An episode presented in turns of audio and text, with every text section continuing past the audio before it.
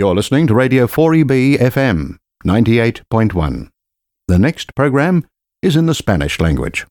En los mapas del cielo el sol siempre es amarillo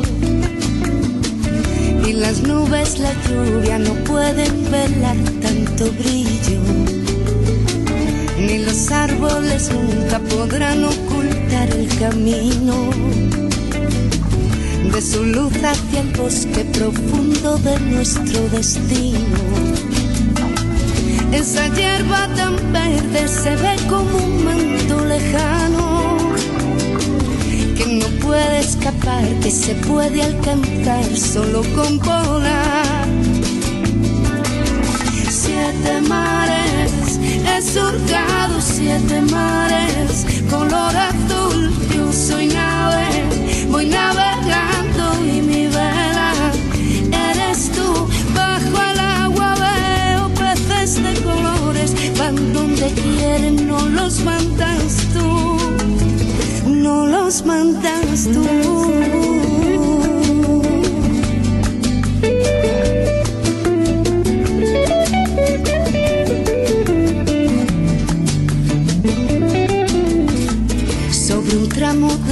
De vía cruzando un paisaje de ensueño.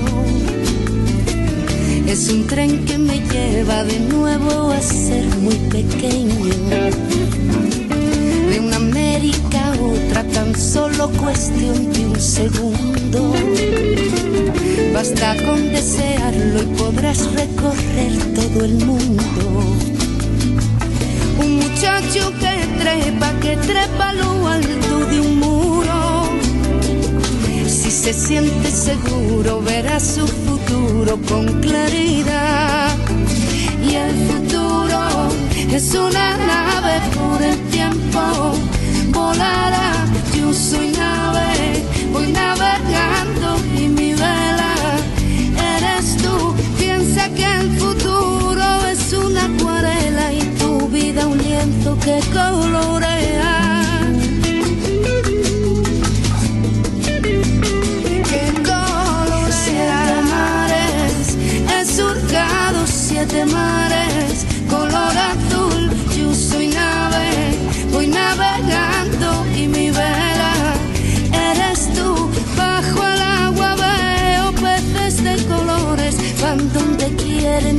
Quieren, no los mandas tú. Siete mares, he surcado siete mares, color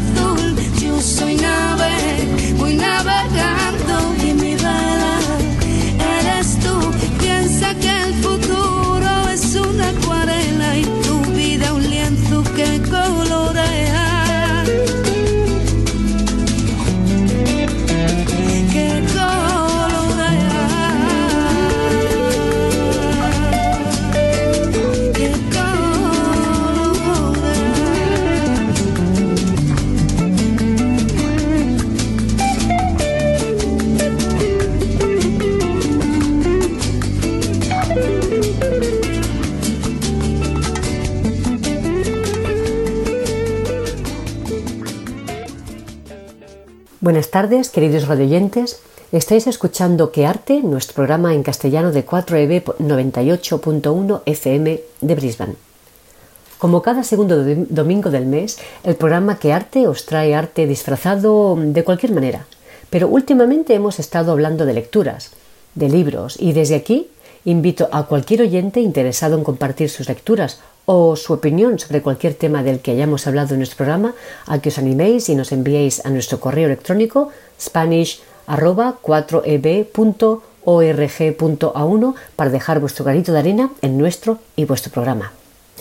En el programa de hoy tenemos la colaboración de Mónica y de Carlas y de oyentes que se han animado a participar y compartir sus lecturas con nosotros. Y os agradecemos mucho que forméis parte del programa de hoy. No sé si será el cambio de estación, pero estamos un poco melancólicos hoy aquí en la radio. Y sin dejar de perder nuestro hilo conductor que nos ha acompañado en los últimos programas, vamos a seguir hablando de lecturas, pero de lecturas de nuestra infancia, de aquellas que leíamos cuando apenas sabíamos leer y de aquellas lecturas que leíamos ya con más entusiasmo. Yo honestamente no me acuerdo a qué edad empecé exactamente a leer, leer en, todo su sentido. Me acuerdo de mis paseos con mis hermanos a la biblioteca de barrio con una bolsa de tela que mi abuela nos había cosido y en la que nos había grabado nuestros nombres, para que no se nos perdiese. Los viernes por la tarde, mientras mi madre hacía la compra en las tiendas de alrededor de la biblioteca, nosotros nos íbamos con nuestras bolsitas a la biblioteca del barrio. Una biblioteca que no tenía nada que envidiar a la biblioteca del centro de mi ciudad natal. Era una biblioteca con clase, con olor a madera vieja y moqueta verde botella. La iluminación no era la adecuada para leer, pero le daba ambiente. Estaba rodeada de estanterías altísimas a las que solo accedía la bibliotecaria con cara de Rottermeier gafas oscuras apoyadas en la parte baja de la nariz y falda por debajo de la rodilla. Para lidiar con los niños de barrio tienes que tener cara de mala leche. De lo contrario, la biblioteca se convertía rápidamente en la plaza de barrio. La pobre mujer se pasaba la tarde mandando callar a todo el mundo, desde los más pequeños hasta los más grandes, que también hablaban, aunque más bajito, para decir a los más jóvenes que nos callásemos. Mi madre nos obligaba a escoger un libro para leer durante unas cuantas semanas porque leer era bueno para mejorar el vocabulario y alimentar nuestra imaginación. Mis hermanos y yo le decíamos que ya teníamos mucha imaginación y que no era necesario leer tanto. Pero no cedía a nuestras explicaciones y después de una larga hora nos venía a buscar cargadita de bolsas llenas de fruta, de pescado, de carne y de alguna que otra chocolatina. La ayudábamos a llevar las bolsas en una mano, la bolsa con nuestros respectivos libros en la otra y la chocolatina en la boca. A nosotros, me refiero a la generación que nacimos en los 70, nos gustaba estar en la calle. Leíamos, pero lo que más nos gustaba era estar en la calle, con mayúsculas, sobre todo en verano y también en invierno, pero con la lluvia y el frío tampoco apetecía mucho. Mis amigos de la calle, como todavía los sigo llamando, éramos una especie de banda de más de 15 niños, de todas las edades, porque el que menos tenía uno o dos hermanos. Los veranos nos íbamos a la playa casi cada día, pero por las tardes. Esas tardes de verano que eran eternas, esas tardes eran la felicidad de mi infancia y la de mis amigos. Durante todo el mes de junio, los más extrovertidos se iban a buscar cajas de madera. ¿Os acordáis de aquellas cajas de madera que se utilizaban en las tiendas para transportar fruta? Pues a esas me refiero. Ese trabajo era para los extrovertidos. Los tímidos se quedaban vigilando la madera que ya habíamos recuperado para que los niños de las otras calles del barrio no nos la robasen. Teníamos la suerte de vivir cerca de una masía vieja, cuyo dueño vivía en nuestro bloque. El señor Isidro, como lo llamábamos y como lo seguimos llamando todavía, nos dejaba guardar toda la leña en el recinto de su masía, que hoy es un monumento antiguo de la ciudad. Pero claro, mientras traían la madera y la dejaban en la calle, alguien tenía que cuidarla, hasta que regresasen los extrovertidos para transportarla toda al interior de la masía. Eso era mucho trabajo, pero es que queríamos ganar por tener la hoguera de San Juan más grande del barrio. Pero, además de buscar madera, nos gustaba leer. Y como, y como casi todos los niños íbamos a la biblioteca los viernes a coger los libros prestados, nos juntamos todos también en la biblioteca. Cogemos los libros y nos íbamos intercambiando o mejor aún, los leíamos a la luz de una linterna en la masía vieja que estaba en ruinas y a la que en principio no podíamos entrar porque el señor Isidro tenía miedo de que nos hiciésemos daño. Y nuestros padres también, pero le mentíamos. Pero su hijo, que era el jefecillo de la trupe y el más guapo también, traía la llave a escondidas y nos íbamos todos a la masía a leer nuestras historias. Éramos como los cinco pero diez más. Leíamos sus aventuras y queríamos imitarlos, pero nuestras aventuras también tenían romances, enamoramientos, besos en las mejillas y roces de manos en la oscuridad de la masía. Ahí estábamos imaginando y creando, y pensaba yo, ¿ves? Mi madre tenía razón. Hay que leer para crear, imaginar y soñar. Cuando pienso en mi infancia y en mis lecturas, me viene a la memoria una melodía que me gustaría poner hoy en nuestro programa porque forma parte de mi infancia, de mis lecturas y del verano. Os voy a dar unas pistas. Chanquete, Julia, Bea,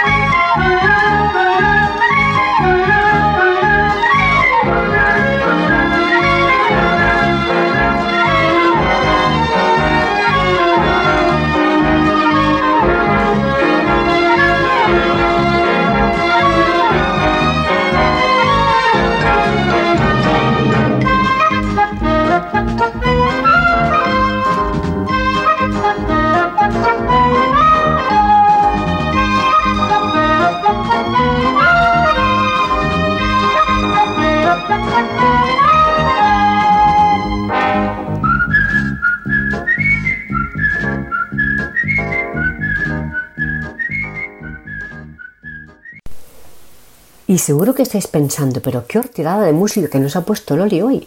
Pero es que en el 2020 cualquier música de los 70 nos va a parecer hortera.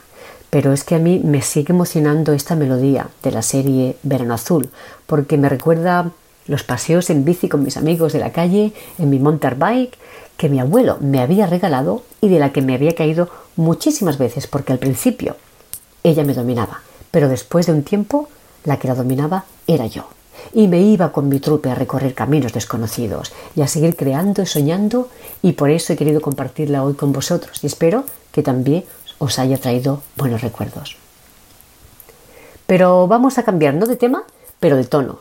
Y ahora os voy a dejar con la participación de algunos de nuestros oyentes que han querido también hablarnos de sus lecturas de verano, que leían, que hacían. Y bueno, yo quiero agradecerles de nuevo muchísimo su participación y gracias por aportar vuestro pequeñito grano de arena aquí con nosotros. Y aquí os dejo con ellos. Pues yo de pequeña leía mucho. En casa no había libros pero iba a la biblioteca, sobre todo en los veranos, por la tarde, con mi hermana. Y yo leía, mm, pero era así como voraz, devoradora, los cinco de Enid Blyton, me encantaban.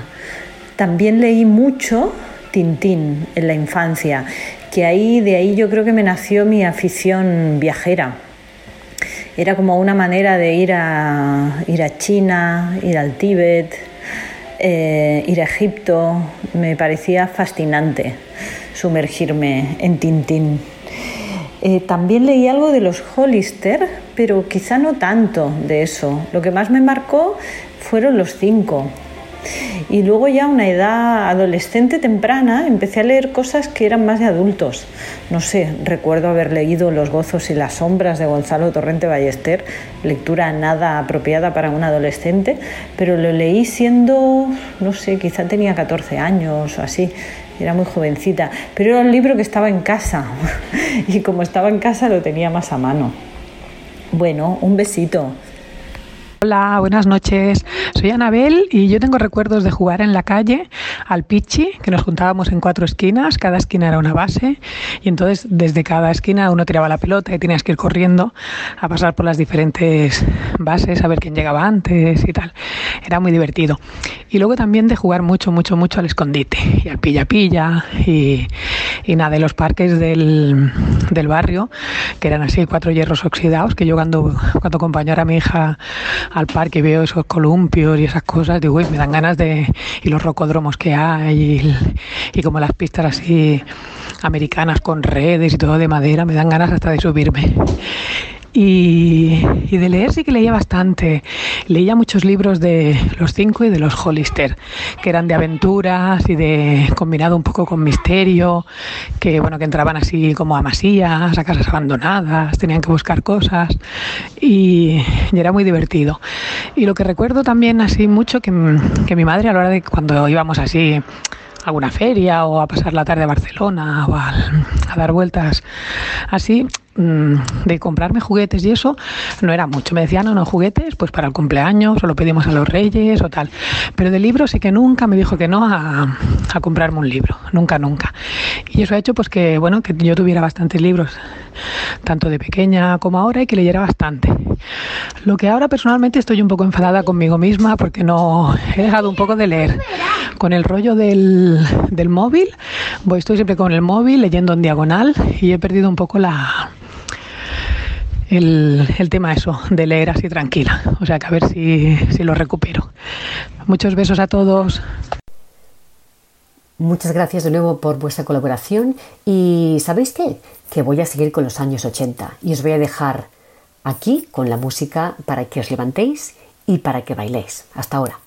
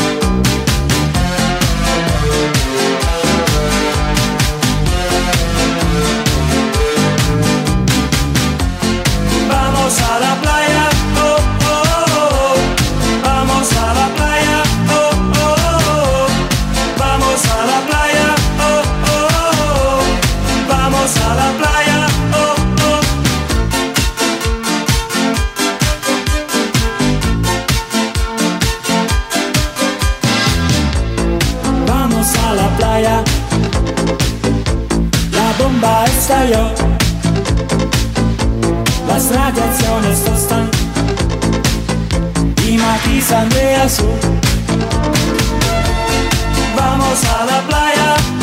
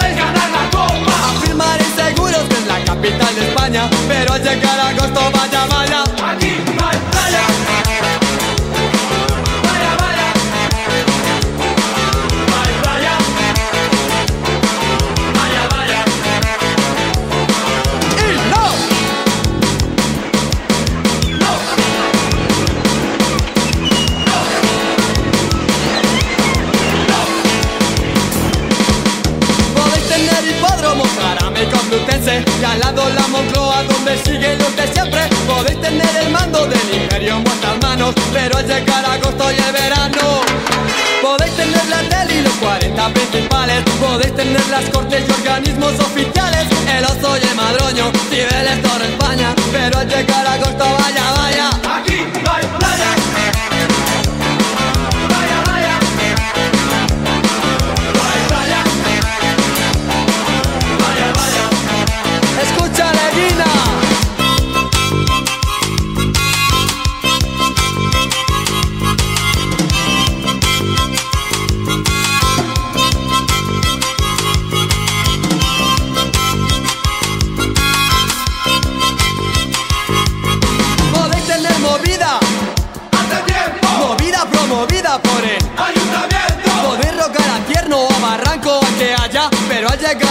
vaya,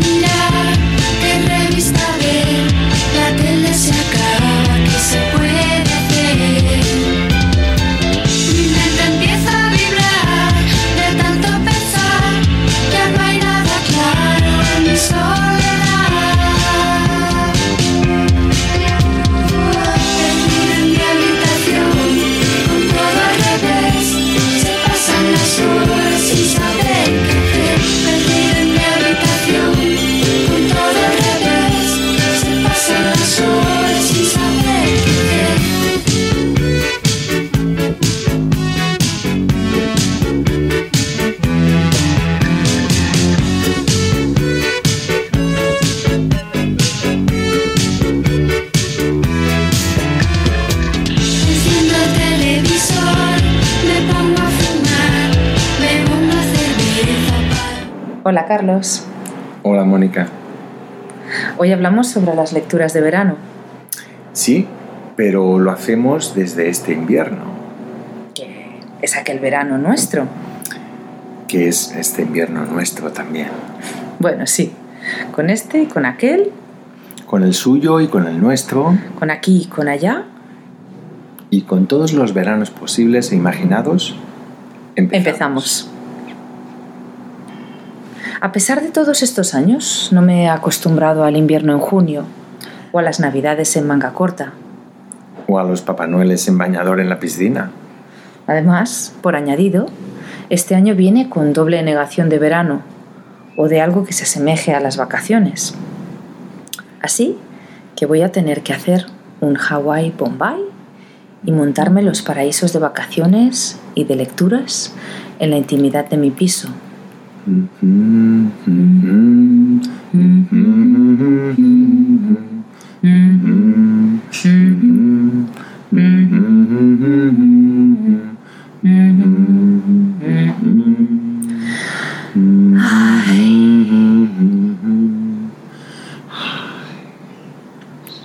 Es curioso pensar en las lecturas de verano de la infancia. Seguro que la experiencia de otros niños es diferente, pero el verano no era para mí un tiempo de libros.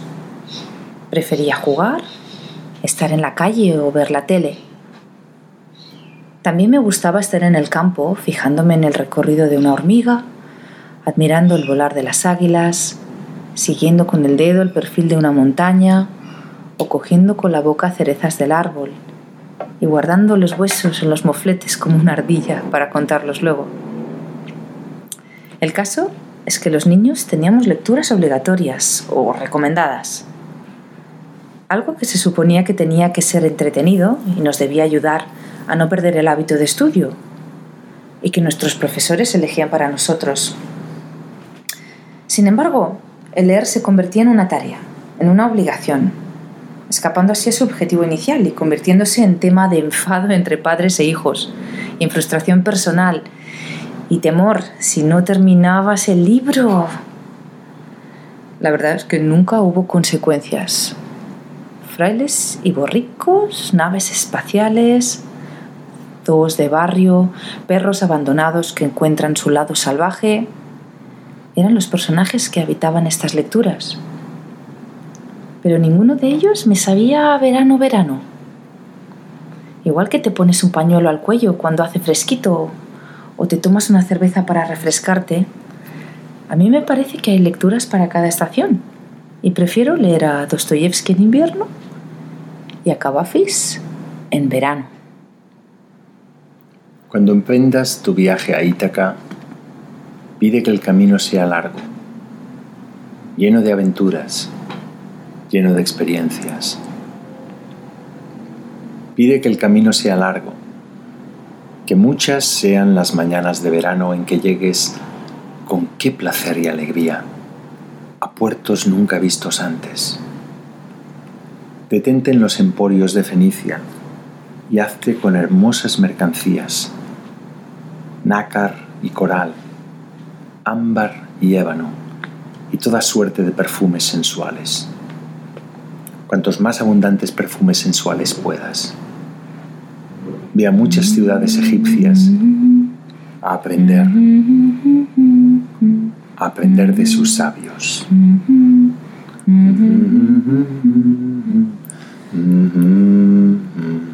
Hawái, Bombay. Me meto en el baño. Te pongo sal. Me hago unos largos. Para nadar. Lo mejor es... Hawái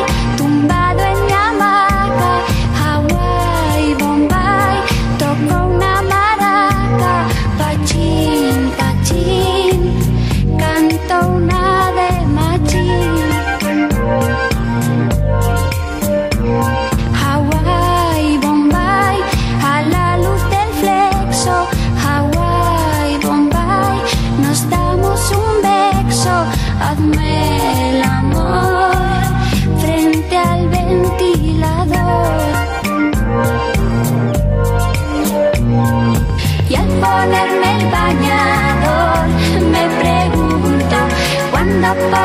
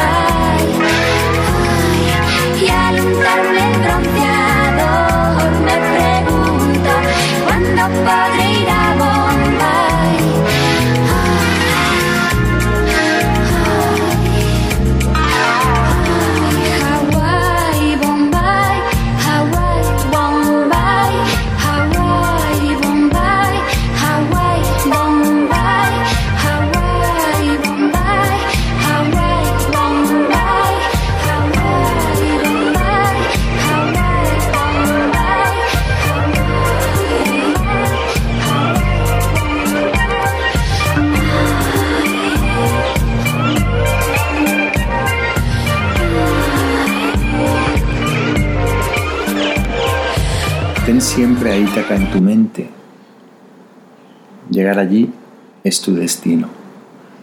Mas no apresures nunca el viaje. Mejor que dure muchos años. Y atracar viejo ya, en la isla, con todo lo que ganaste en el camino, sin esperar a que Ítaca te enriquezca. Nunca me ha gustado leer en la playa. Me parece difícil, se me duerme un brazo, me deslumbra el sol, mientras sueño y pierdo el hilo.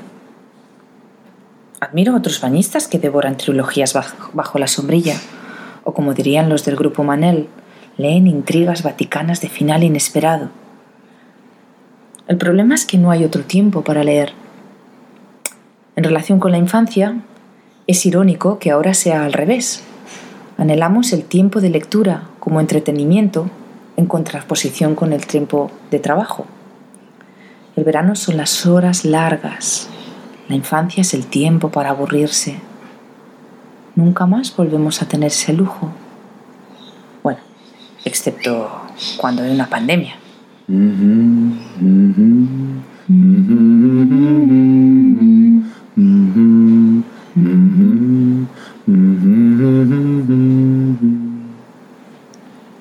Ítaca te brindó tan hermoso viaje. Sin ella no habrías emprendido el camino, pero no tiene ya nada que darte. Aunque la halles pobre, Ítaca no te ha engañado. Así, sabio como te has vuelto, con tanta experiencia, entenderás ya qué significan las Ítacas. Pues fíjate que a mí me sucedió justo lo contrario, que durante el invierno yo leía lo que me decían en la escuela, pero en verano no tenía tiempo para leer lo que me apetecía. Yo vivía en un pueblecito de mar y en verano me pasaba un mes en la playa disfrutando del buen tiempo y del agua, el mes de julio, o jugando en la calle. Pero en agosto el pequeño pueblo marino se ponía imposible. Estaba lleno de turistas, hacía un calor. Así que nos íbamos al pueblo, al pueblo del interior, del campo, a pasar la segunda parte del verano en casa de los abuelos, el mes de agosto. Y para mí eso era toda una experiencia, porque así pues yo tenía a mis amiguitos del pueblo y mis primos venían a jugar en el jardín o íbamos a la piscina del pueblo por la tarde. O sea que lo pasaba bien, pero que vamos, el pueblo pues no había mucho que hacer. Y había muchas horas muertas para matar allí al fresco. Hora tras hora, día tras día, entre el cielo y la tierra que quedan eternos vigías. Como torrente que se despeña pasa la vida. Devolvedle a la flor su perfume después de marchita. De las ondas que besan la playa y que una tras otra besándola expiran, recoger los rumores, las quejas y en planchas de bronce grabad su armonía. Tiempos que fueron, llantos y risas, negros tormentos, dulces mentiras. Ay, ¿en dónde su rastro dejaron? ¿En dónde, alma mía?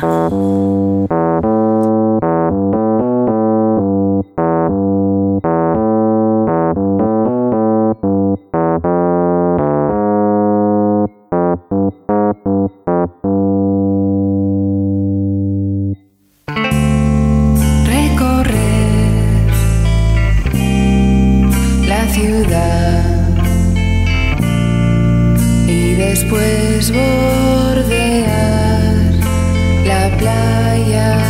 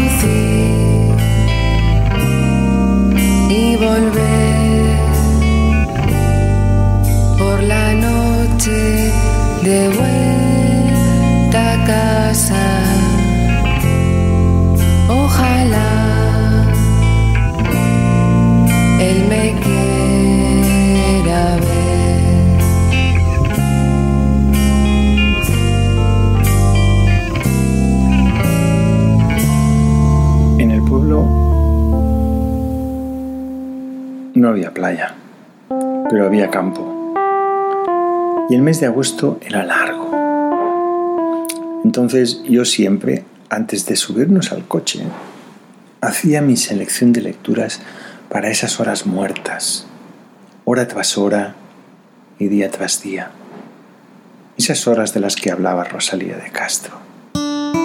Yo entonces no tenía ni idea de literatura ni de casi nada. Pero eso sí, tenía el gusanillo de escuchar historias y de explicarlas. Y solo por eso siempre armaba una pequeña selección de posibles lecturas. Lecturas que luego pues leía o no leía. A veces simplemente miraba la tapa y me imaginaba el interior. Por ejemplo, un verano me llevé la Odisea las poesías de Antonio Machado, las poesías de Rosalía de Castro y el Frankenstein de Mary Shelley. Yo entonces debía calcular que para un mes pues me tocaba como un libro por semana. Y bueno, seguro que me leí como unas 10 páginas en total. Pero qué buenos ratos pasé con esas escasas 10 páginas.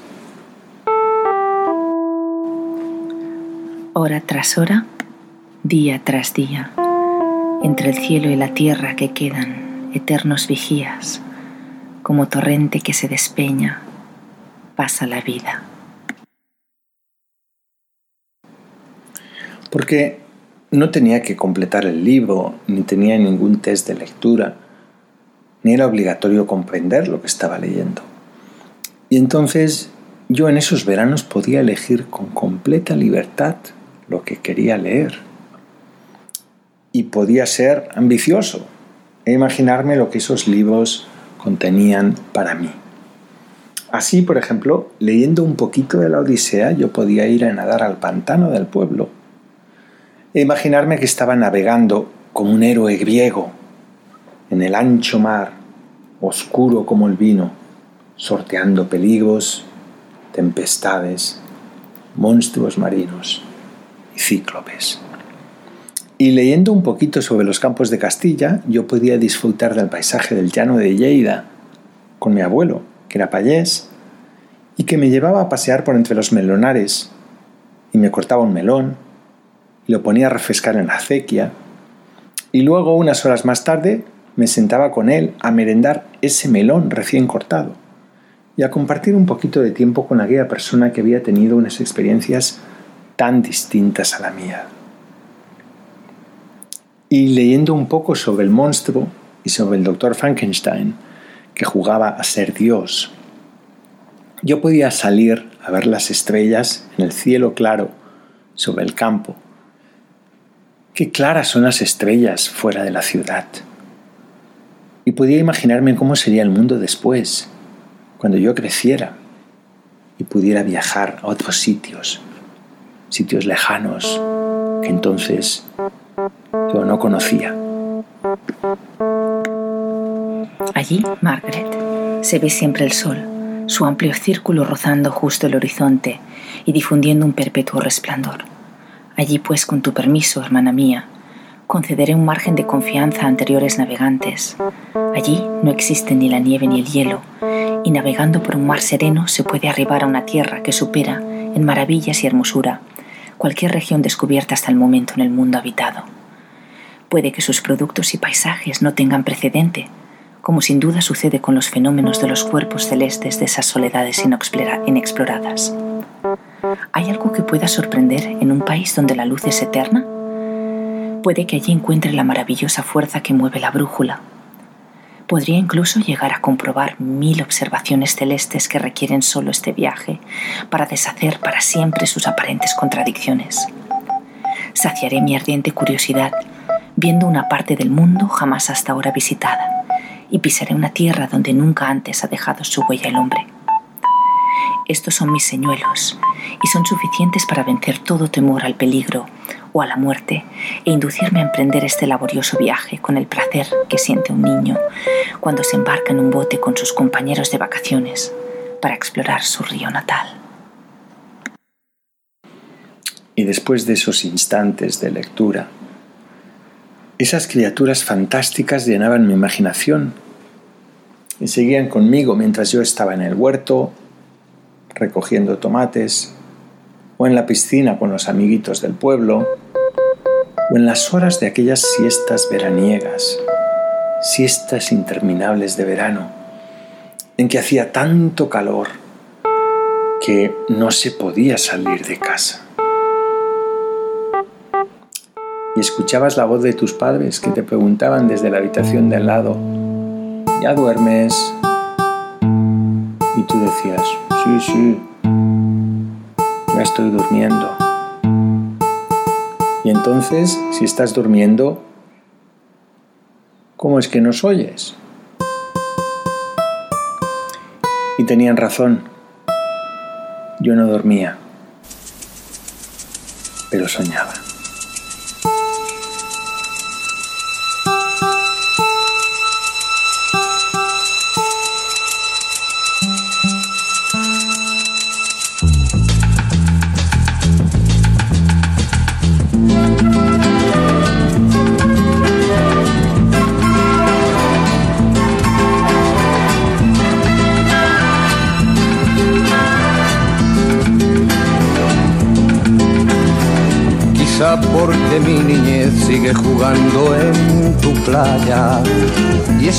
Tras las cañas duerme mi primer amor. Llevo tu luz y tu olor por donde quiera que vaya.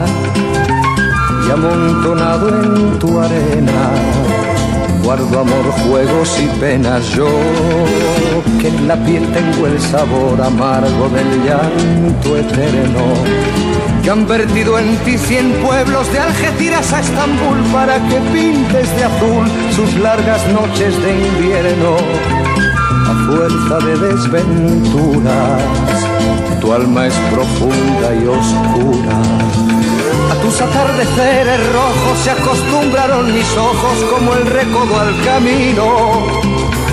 Soy cantor, soy embustero, me gusta el juego y el vino, tengo alma de marinero.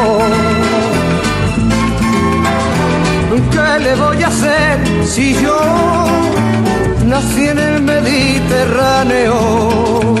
Nací en el Mediterráneo. Y te acercas y te vas después de besar mi aldea. Jugando con la marea, te vas pensando en volver, eres como una mujer perfumadita de brea que se añora y que se quiere, que se conoce y se teme. Ay, si un día para mi mal viene a buscarme la parca, empujar al mar mi barca con un levante otoñal y dejad que el temporal desguace sus alas blancas. Y a mí enterradme sin duelo entre la playa y el cielo. En la ladera de un monte más alto que el horizonte quiero tener buena vista. Mi cuerpo será camino, le daré verde a los pinos y amarillo a la genista. Cerca del mar porque yo nací en el Mediterráneo. Nací en el Mediterráneo. Nací en el Mediterráneo.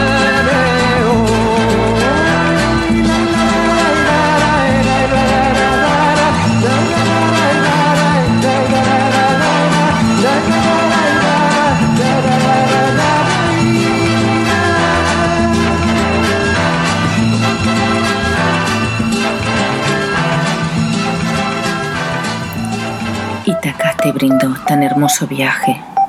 Sin ella no habrías emprendido el camino, pero no tiene ya nada que darte. Aunque la halles pobre, Ítaca no te ha engañado. Así, sabio como te has vuelto, con tanta experiencia, entenderás ya qué significan las Ítacas.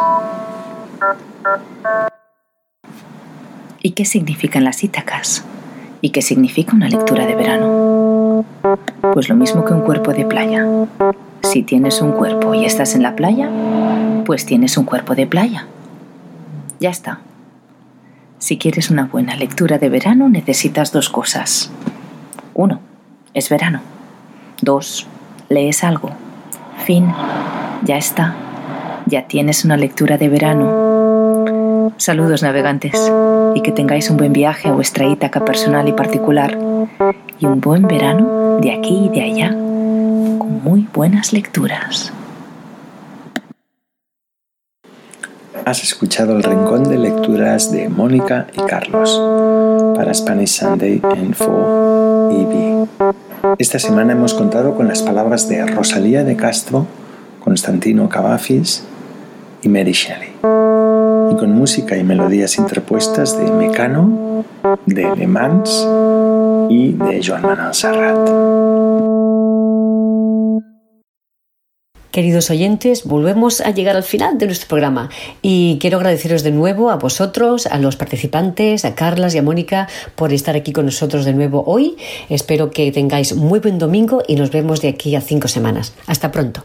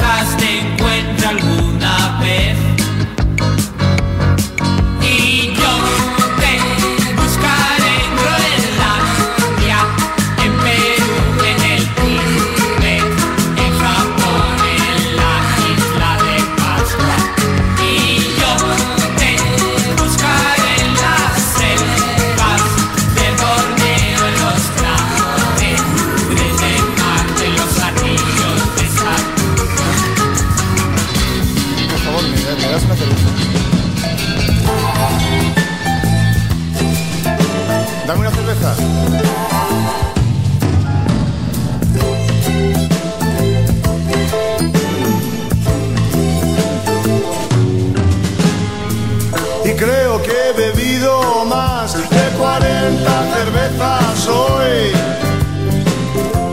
Y creo que tendré que expulsarlas fuera de mí.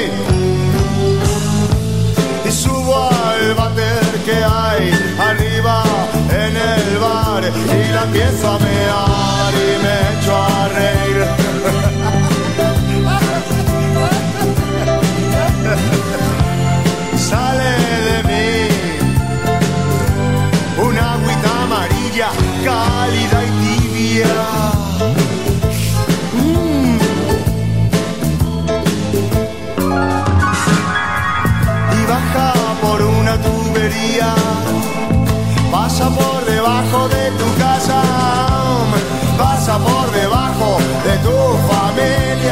pasa por debajo de tu lugar de trabajo. Mi agüita amarilla, mi agüita amarilla. Y llega un río, la bebe el pastor, la beben las vaquitas.